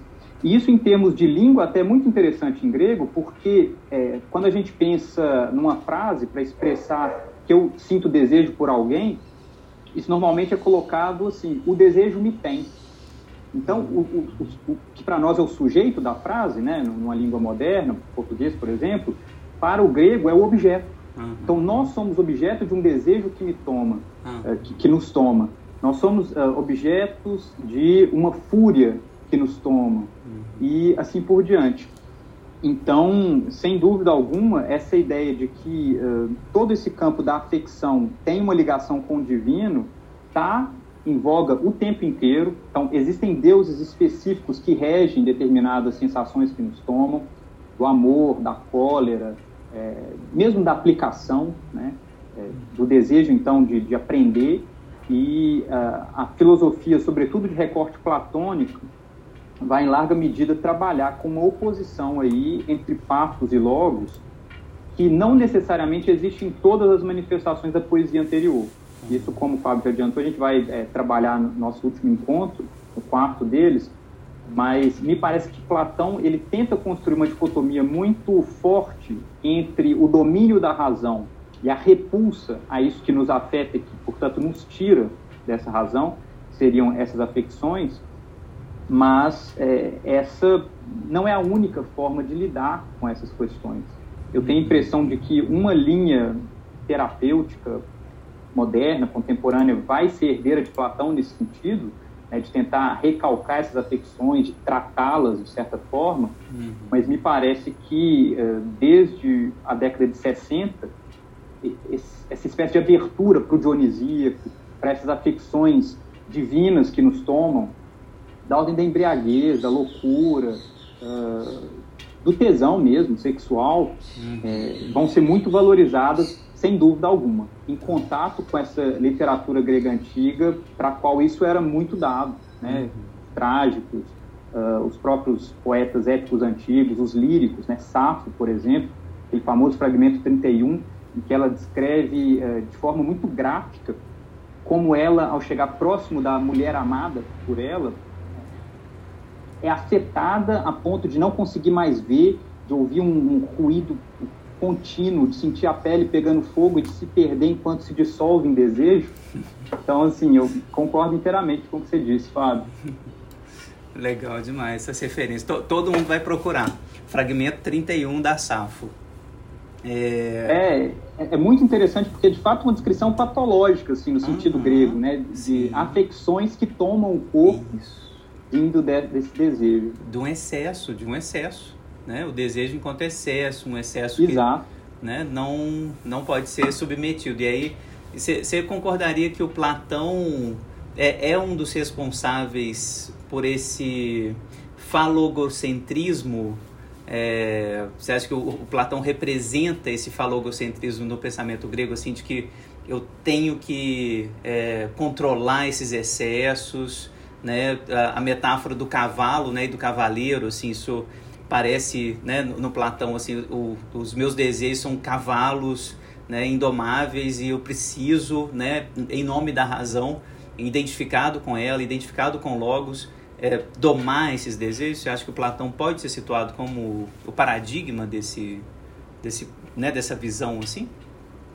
Eu achei ótimo você usar, inclusive, o termo derridiano, falogocentrismo, uhum. porque eu acho que o Derrida ele nos ajuda a pensar essa questão na medida em que uh, eu concordo inteiramente com uh, o fato de que Platão é um autor cuja obra nos leva a uma valorização da razão em detrimento do patos, a uma valorização do espírito, da mente em detrimento do corpo, e que, uh, sem dúvida, tem no falo um símbolo dessa necessidade de domínio uh, do que dentro das suas hierarquizações são sempre o, lado menor das dicotomias. Isso. Mas é, de forma derridiana, e aí para tentar fazer um pouco justiça aos meus amigos platonistas que leem Platão de forma complexa, profunda, uhum. o próprio Platão oferece frequentemente meios de desconstruir o que o platonismo fez. Sim. E aí, se a gente for a alguns diálogos, né, o Filebo, que é um diálogo sobre o prazer, é, nas imagens mesmas usadas é, no Fedro, essa imagem da carruagem, na República, a imagem da caverna, existem elementos ali que, é, se explorados com a devida atenção, nos permitem desconstruir as hierarquias propostas pelo platonismo e eu diria mesmo pelo próprio Platão. Uhum. Então a resposta, a meu ver, é sim, mas como ele é um autor complexo, que escreve mais de 30 diálogos, é, alguns de forma muito é, bonita, poética, com imagens, metáforas, uhum. é, né? não é um pensamento conceitual ali muito estrito ainda, ele trabalha muito com essas imagens, a meu ver, há aberturas para pensar um além do que foi feito nessa chave falogocêntrica uhum. pelo platonismo. Muito legal. É, é, é, é isso, né? Voltar ao texto também para evitar também essa, é, essa leitura muito rígida, né? Porque, assim, de maneira geral, o pensamento francês, né? Foucault, Derrida, Deleuze, assim, estão pegando Platão, tadinho, e descendo a ripa nele, né? Dizendo, ó falogocêntrico, o cara quer expulsar os poetas da República, tem medo da poesia, tem medo da literatura, e é o nosso mundo, o nosso mundo é isso aqui, né? É, tá tá sobre, sobrevalorizando o discurso, é um falocêntrico, né? É, que é, é, um, é, um, é o início do, do racionalismo, etc. Mas se a gente pega outros textos, a gente lê o Sócrates né, ali que ele fez questão de trazer, né?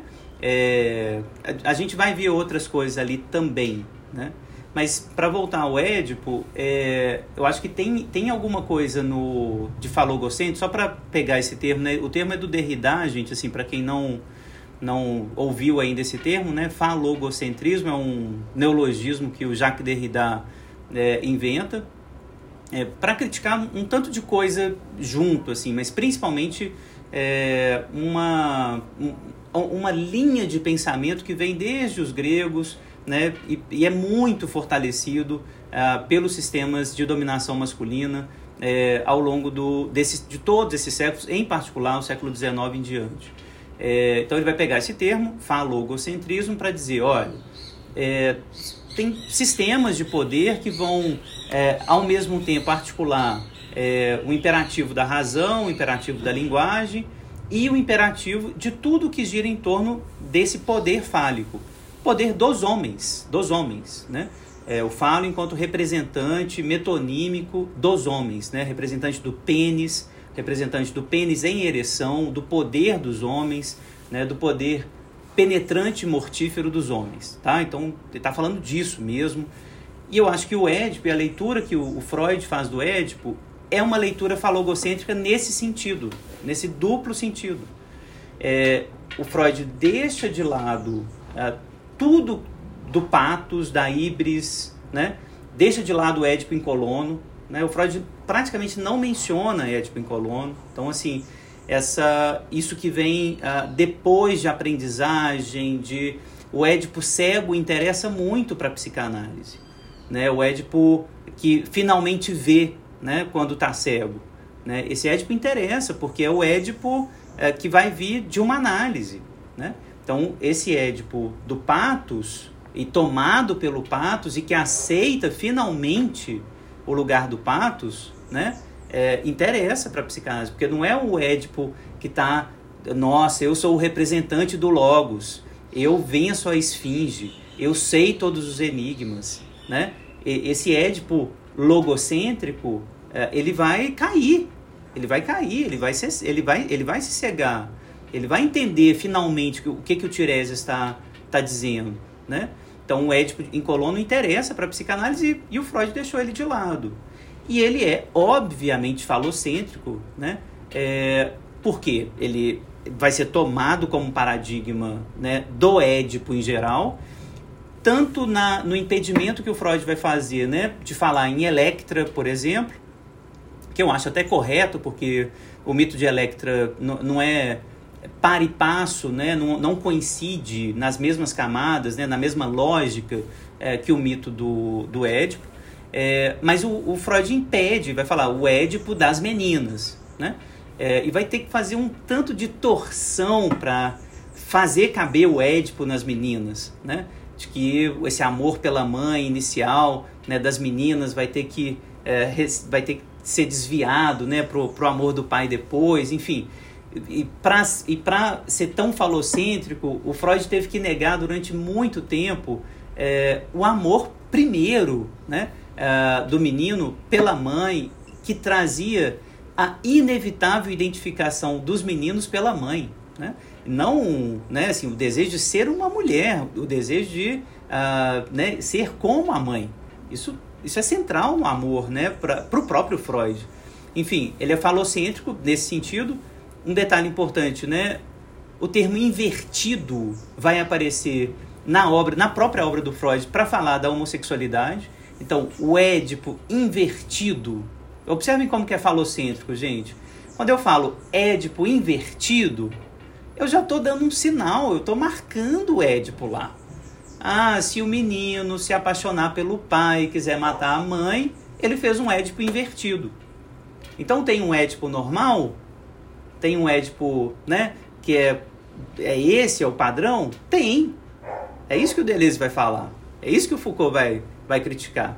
Eles vão, né, bater no Freud por conta disso. Pô, mas aí você vai falar de Édipo invertido? Então você está falando de um desejo natural, você, logo você, Freud, que escreveu os três ensaios sobre a teoria da sexualidade, que inventou a sexualidade infantil, que está dizendo claramente que a gente não tem um desejo natural, que esse desejo é todo fruto das excitações patos, que vem do outro e te embebe de maneira né, absolutamente disruptiva. Aí você vai falar de Édipo invertido. Entende? Então, o que Deleuze, né? E aí o, o Derrida, obviamente, vai cair em cima também, dizer, pô, um falogocentrismo contrário ao pensamento psicanalítico. Perfeito, Fábio. Eu queria aproveitar isso que você disse para voltar a pensar um pouco sobre Laio. Na sua apresentação lá atrás você falou, né, refletindo sobre o que é a, a híbris de Laio. Eu acho que a gente pode entendê-la em vários níveis, porque por um lado, quando ele recebe o oráculo do Deus de que uh, o seu filho vai matá-lo e vai desposar sua mulher, ele já tem um, um, primeiro impulso de excesso que é querer contrariar, né? que é, é o mesmo de Édipo. Quer dizer, não, eu vou evitar esse oráculo, esse oráculo me avisou, eu vou fazer tudo possível para, para evitar isso. Uhum. Sendo que, da perspectiva de uma ética grega antiga tradicional, um oráculo, ele não, não prenuncia algo que não vai acontecer. Ele está pronunciando algo que vai acontecer. O seu esforço é tentar interpretar aquilo para, é, de fato, viver de modo a que aquilo não te destrua. Só que, inevitavelmente, várias dessas profecias acabam sendo o que eles chamam de self-fulfilling prophecies, né? É o tentar não é o, é o tentar evitá-la que faz com que ela aconteça. Então tem esse primeiro nível, mas tem um segundo concordo inteiramente com o que você disse sobre a instituição do homoerotismo masculino na antiguidade, uhum. é, porque de fato era uma instituição vigente na sociedade grega antiga, do período arcaico, do período clássico. Para quem quiser uma representação efetiva disso, é só ler lá o Banquete de Xenofonte. A gente tem Sócrates flertando com os jovens. No próprio Banquete de Platão, o tema do amor, o, o flerte entre Agatão e Sócrates a, a forma como Alcibiades chega no final e se declara abertamente, dizendo: Mas eu desejei Sócrates quando eu era jovem, bonito, e ele me menosprezou. Está tá muito representada essa ideia de que, para os gregos antigos, o amor efetivo era aquele que existia entre um homem mais velho, em geral barbado, com barba já, e um homem mais jovem, ali adolescente, portanto, entre 12, 16, 17 anos, até o momento em que a barba começa a nascer, de modo a que, enquanto fruem, de fato, os desejos eróticos, isso não é impeditivo, é, existe a ideia de uma introdução na vida adulta. Questões políticas, questões de guerra, questões de retórica, de discurso. E uh, isso era uma instituição de fato vigente, reconhecida, importante, com suas regras entre os gregos, embora essas regras também fossem bastante explícitas, assim, bastante estritas, como, por exemplo, a não penetração. Essa era uma ideia básica porque o, penetrar um outro homem implicava na ideia de igualá-lo a uma mulher. E, enfim, ou a um escravo, em todo caso, a, a, alguém que se submete. E aí os gregos antigos, muito falocentes, né, tem um livro, inclusive, chamado O Reino do Falo, vai pensar aí nessa apenas clássica, eles veem como muito negativo a ideia de uma penetração nessa relação pederástica. É uma relação que tem sexo. A gente tem várias imagens nos vasos antigos do que é o sexo entre as coxas, do que eh, é a masturbação, do que é o sexo oral, mas a penetração anal ela tende a ser um pouco tabu dentro dessa relação uh, homoerótica. Mas o que é interessante é que no mito de Laio, portanto, ele uh, comete quaisquer que sejam os, os, atos né, contra, contra Crisipo com violência. E aí sim, ele rompe as regras de hospitalidade com relação ao seu uh, anfitrião, ele era filho do seu anfitrião, ele o sequestra, a gente imagina, então ele o força ao sexo, porque depois o jovem suicida, então não parece ter sido nada exatamente consentido. Uhum. E uh, isso, por um lado, ofende os deuses da hospitalidade, mas ofende Hera, na medida em que a escolha por Crisipo tem como objetivo romper os seus laços matrimoniais com Jocasta. Uhum. Porque para os gregos antigos, a ideia básica de um casamento é ter filho. Uhum. Não é viver feliz, amar a pessoa. Isso pode vir como consequência, mas a ideia básica é ter filho. Uhum. E um dado que não aparece naquela versão do mito que eu li aqui pra gente, mas que está no pano de fundo do mito de Sófocles, né, no mito de Édipo em Sófocles, é que Édipo nasce quando Laio, depois de ter bebido, está sob a influência de Dioniso, transa com Jocasta da forma tradicional, com a penetração, é, uhum. e uh, engendra Édipo. Então, fora de si. Ah. Isso está lá dito. Né? Então, como se Dioniso tivesse permitido essa infração do oráculo, é, perpetrando o que, o que eu queria evitar a todo custo. E é isso que leva, então, à gravidez, depois a exposição de Édipo e, e o mito continua. Mas é muito interessante isso que você propõe, Fábio, e aqui eu faço uma pergunta para você, de resgatar Laio na interpretação de Freud para pensar nesse complexo de Édipo. E a minha pergunta é: o que seriam as implicações de trazer Laio de volta? Pensando é, nesse processo de análise mesmo. Eu gostei muito de você dizer que o Édipo em Colono nos permitiria ter um vislumbre do que é o processo de análise, o que acontece ao longo desse trabalho, mas é, eu queria te ouvir agora sobre o que é trazer a imagem de Laio, dessa hubris do pai, dessa hubris que, de certa forma, se repete no filho, para pensar aí é, o processo psicanalítico. Perfeito. É, o, já antes do Laplanche mesmo, né, no próprio Ferenczi, né, o Ferenczi ele vai é, ser é, alvo assim de um quase ódio do Freud, eu diria ódio do Freud, a partir da década de 30, 29, 32, é, quando o Ferenc vai escrever alguns textos, né, que considero uma tetralogia indispensável, assim, que vai dar origem, eu acho, a uma matriz do pensamento uh, psicanalítico. Confusão de línguas, né, o texto do Ferenc né, chama Confusão de Línguas, é, adaptação da família criança, é, a criança mal acolhida e a sua pulsão de morte, é, enfim, textos absolutos, reflexões sobre o trauma. São, é uma tetralogia, considero uma tetralogia indispensável para a gente entender o pensamento do Ferenc como origem de uma matriz de pensamento que vai dizer o seguinte: os adultos fazem coisas com as crianças. E, eles endereçam coisas. E endereçam coisas a partir do seu inconsciente. Se endereçam conscientemente, isso é próprio da educação, é próprio do que a gente espera dos adultos. Mas é evidente que os adultos endereçam muito mais do que uh, as mensagens conscientes e educativas e de carinho e de cuidado. Endereçam muito mais. E mensagens muito mortíferas. O Ferenc está é, colocando assim: o, o, o adulto tem uma linguagem diferente da criança. Uma linguagem da paixão, ele vai dizer nesse texto da confusão de línguas, do patos. A linguagem do adulto é a linguagem do patos, tomado já pelo inconsciente, pela sexualidade infantil. Ao contrário da criança que está no campo da linguagem da ternura. Ela ainda não está instituída enquanto um sujeitinho ali de sexualidade, de sexualidade inconsciente, per perpassado pela, pelo inconsciente, pela excitação nas pulsões parciais, etc. Não. Essa criança está sendo constituída. Então, toda a lógica que o Ferenc vai colocar abre essa matriz do pensamento na psicanálise, que vai redundar no Winnicott, né, na Melanie Klein, no Winnicott, né, depois, mais adiante ainda, né, no Balint, né, uh, no, no, no próprio Laplanche, que é o adulto, o outro, né, e principalmente o outro do adulto, ou seja, o inconsciente do adulto, tem a prioridade na cena na cena da Constituição Infantil.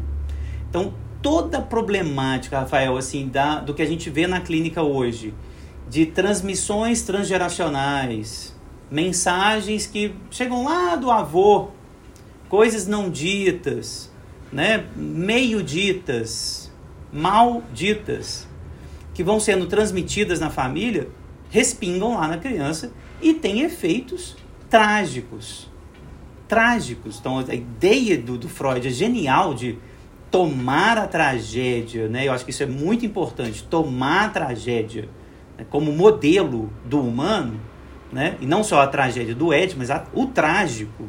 Por conta disso, o inconsciente é o que mobiliza as ações.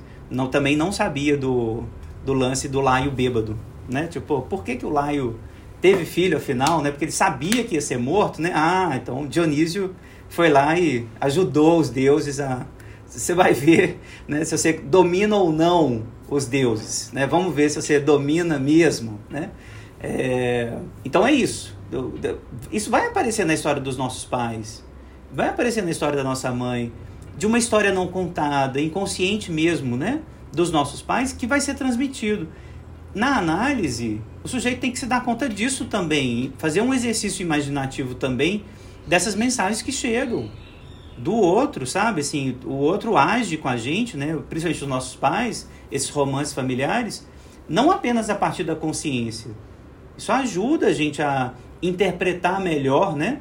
Quais foram essas mensagens, o que que resta não traduzido né, na gente, né, que veio do outro e né, ainda exerce uh, essa potência na, na gente mesmo. Perfeito, Fábio. Tem um comentário do Márcio Augusto em que ele diz que mais uma vez, eu acho que complementa muito isso que a gente está dizendo, uhum. e mais uma vez Dioniso castiga sua própria família, uma vez que o Deus e Édipo descendem de Cádimo, fundador de Tebas, que lhe negou o culto. Lábdaco, o pai de Laio, era uma oposição ao culto a Dioniso em Tebas. É, o comentário é perfeito, da perspectiva mitológica, precisamente isso.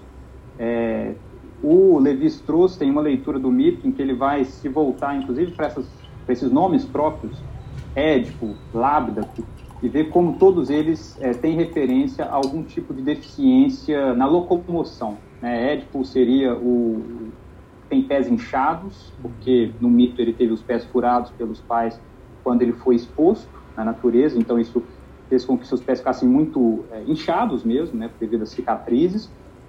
E Lábdaco é o manco, tendo inclusive na leitura uh, levi-straussiana do mito uma que obviamente é herdeiro de Freud também, uma dimensão uh, sexual, essa deficiência do pé, né? Então o pé relacionado ao falo é, por ser grande demais, por ter um comportamento desviante da norma ou algo do tipo, aparece aí nessa leitura, nessa outra leitura contemporânea, moderna do mito.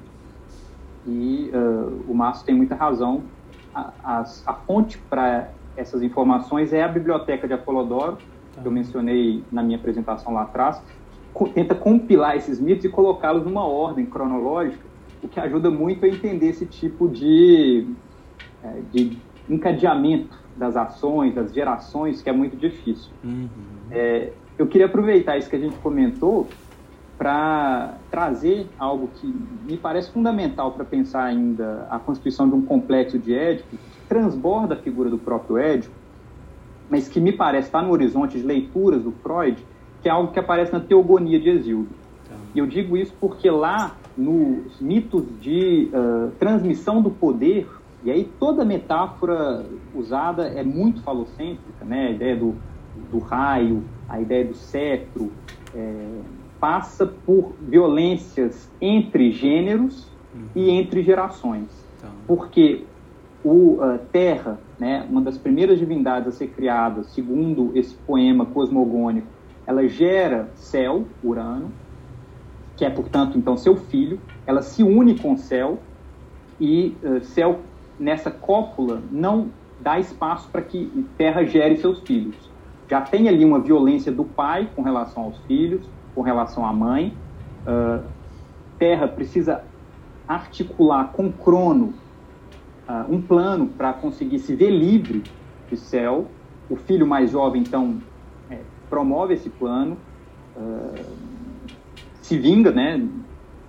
destrona o pai, quando ele mesmo assume o poder, ele desposa uma irmã, Reia, que ele mais uma vez oprime, uh, mas oprime de forma a que, quando os filhos de Reia nasciam, ele os engolia. Então é um, uma outra forma de opressão, mas mais uma vez não tem, é, tentando é, não permitir que seus filhos se desenvolvam plenamente.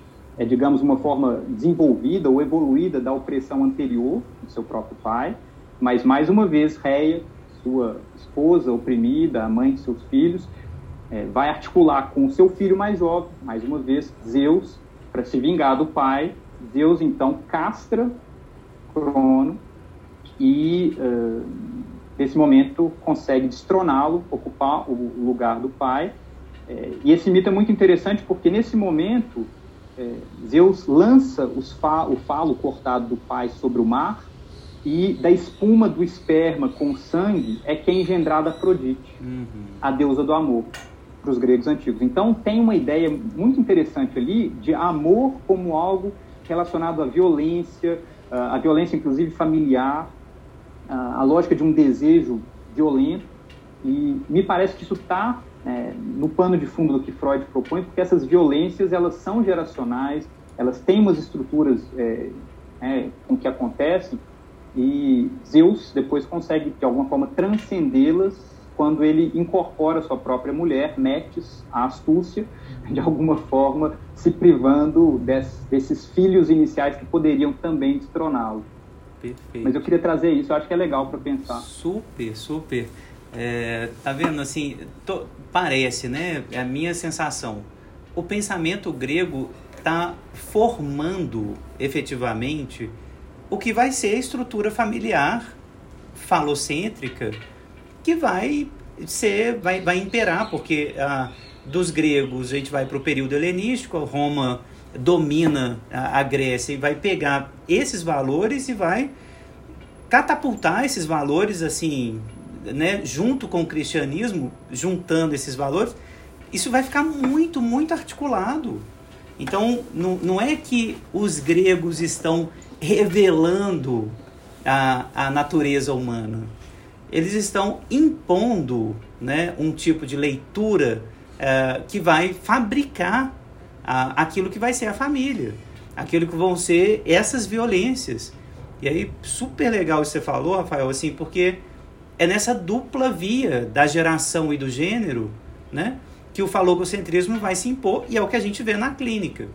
Então, a, a, o trágico, né, esses ah, é, lugares do trágico que vão aparecer na clínica estão muito nesses dois grandes campos, né?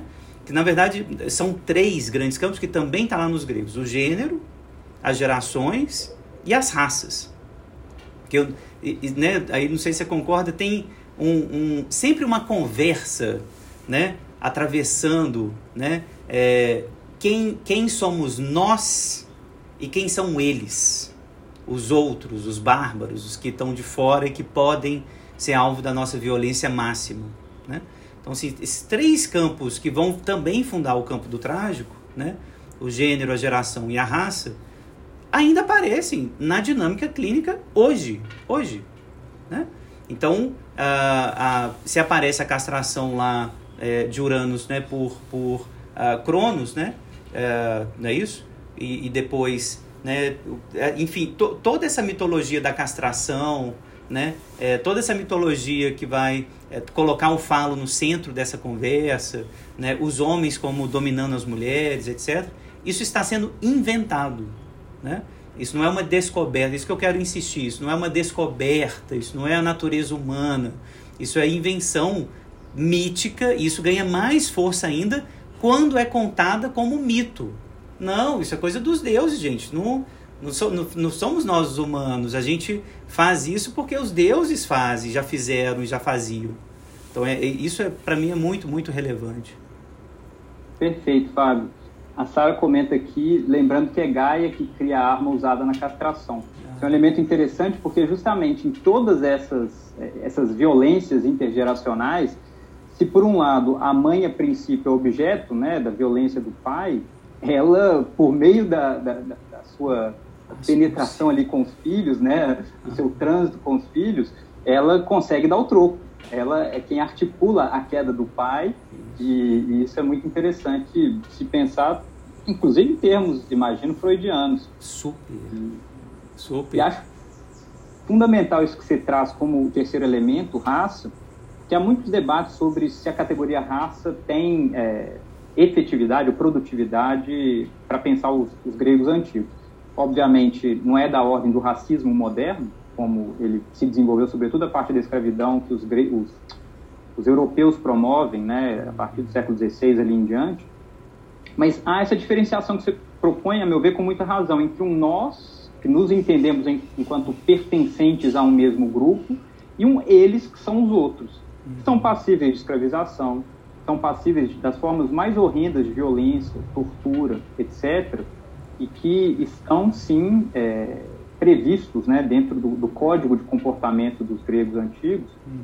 é, uma chave em que ser, fazer parte desse outro pensando aí na, na, constituição, na constituição de uma família ou de um grupo que é, mistura membros pertencentes a diferentes grupos, uhum. traz problemas muito graves, Isso. muito graves, de hierarquização, de abertura a essas formas de violência. Uhum.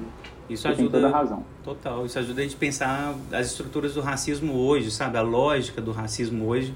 Acho que a, a lógica do nós e eles, do o, o, bárbaro que pode ser eliminado, o outro que pode ser escravizado, o outro que não é exatamente humano, né? Tudo isso está tá sendo gestado, né? Enquanto uma política discursiva no, nos gregos, né? É, o Márcio até está citando aí um, uma questão judaica, né? É, que os hebreus também tinham esse padrão do filho mais novo ser o sucessor do patriarca. Foi assim com Jacó, mais novo que seu irmão Esaú. Assim o foi com José, assim como o foi com Davi, que viria a ser o rei, né? O rei de Israel. É, você vê que a, a interseção entre esses pensamentos falogocêntricos, né? É, vão impondo essa imagem. E aí, só para terminar, é, o comentário aí da, da Nadir, né, que ela não está falando da, da, linguagem consciente, mas das linguagens inconscientes, mas é exatamente é, é, é esse retorno aos gregos que vai permitir para a gente, Nadir, é, isso que o Laplanche tem insistido. São termos que não ah, podem estar no mesmo plano, linguagem e inconsciente. É, é, é esse o ponto uh, desse retorno ao grego que eu estou propondo. É, no, do lado do inconsciente é o avesso da linguagem, é o patos, é a não linguagem. É, é, e, e esse foi o desvio uh, que eu acho que o Freud cometeu né, nessa derivação, de situar no inconsciente é, muita linguagem, de situar essas histórias é, míticas no inconsciente. O Édipo não é o núcleo do inconsciente. O Édipo é a estrutura narrativa que recalca desejos inomináveis, não linguísticos, que permanecem no inconsciente. É, é essa a linguagem do, essa é a interpretação do Laplanche. Então, linguagem e inconsciente não se articulam. Sujeito não se articula com inconsciente nesse sentido. Não tem um sujeito do inconsciente. Tem um sujeito atravessado pelo inconsciente, um sujeito colonizado, dominado é, tragicamente pelo inconsciente. É, é, outra relação, não é um sujeito do inconsciente.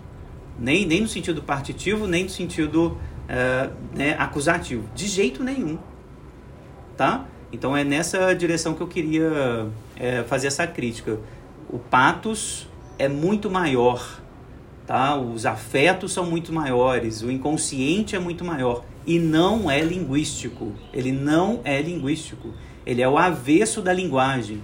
O mito vem organizar isso, recalcar, negar essas coisas. Quando a gente retorna ao mítico, a gente encontra essas fissuras.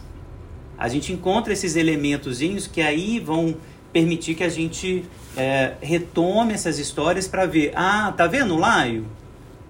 Tá vendo a mãe é, sendo violenta, ajudando? Ela não era totalmente passiva? Vamos retomar isso aqui para ver esses aspectos um pouquinho diferentes? É essa a ideia é, que, que eu queria retomar. Tá?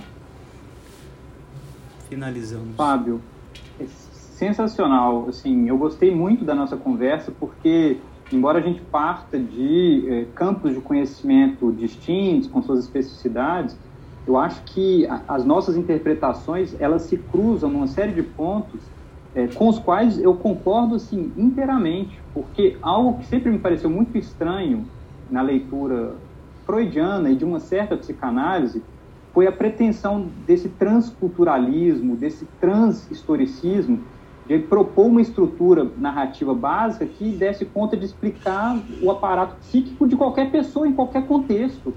E assim, eu não sou um estudioso do, do assunto, mas me parecia muito redutor. Uhum. E aí te ouvir e ver como o, o, aporte dessas críticas da geração de 68 em diante, né, é, mostrando como uh, a ideia de pegar uma leitura de um contexto, de uma cultura muito específica e tentar universalizar isso é de uma ordem de violência profunda, embora possa nos ajudar a nos compreender hum. no que são especificidades da nossa história, da nossa cultura, é fundamental, porque aí a gente mantém a especificidade dos gregos antigos no seu contexto, a gente mantém a nossa especificidade, a gente mantém a especificidade de outras culturas, uhum. né, outras pessoas, é, ainda que vendo os cruzamentos Isso. e propondo uma análise desses cruzamentos. Então, valeu demais pela conversa, foi muito produtivo. Eu que agradeço. Aprendi muito hoje. Eu também. Espero que todo mundo que tenha ficado aqui com a gente também, obviamente, né, o podcast e o, os vídeos, né, no meu canal, no canal do Rafa vão, vão ficar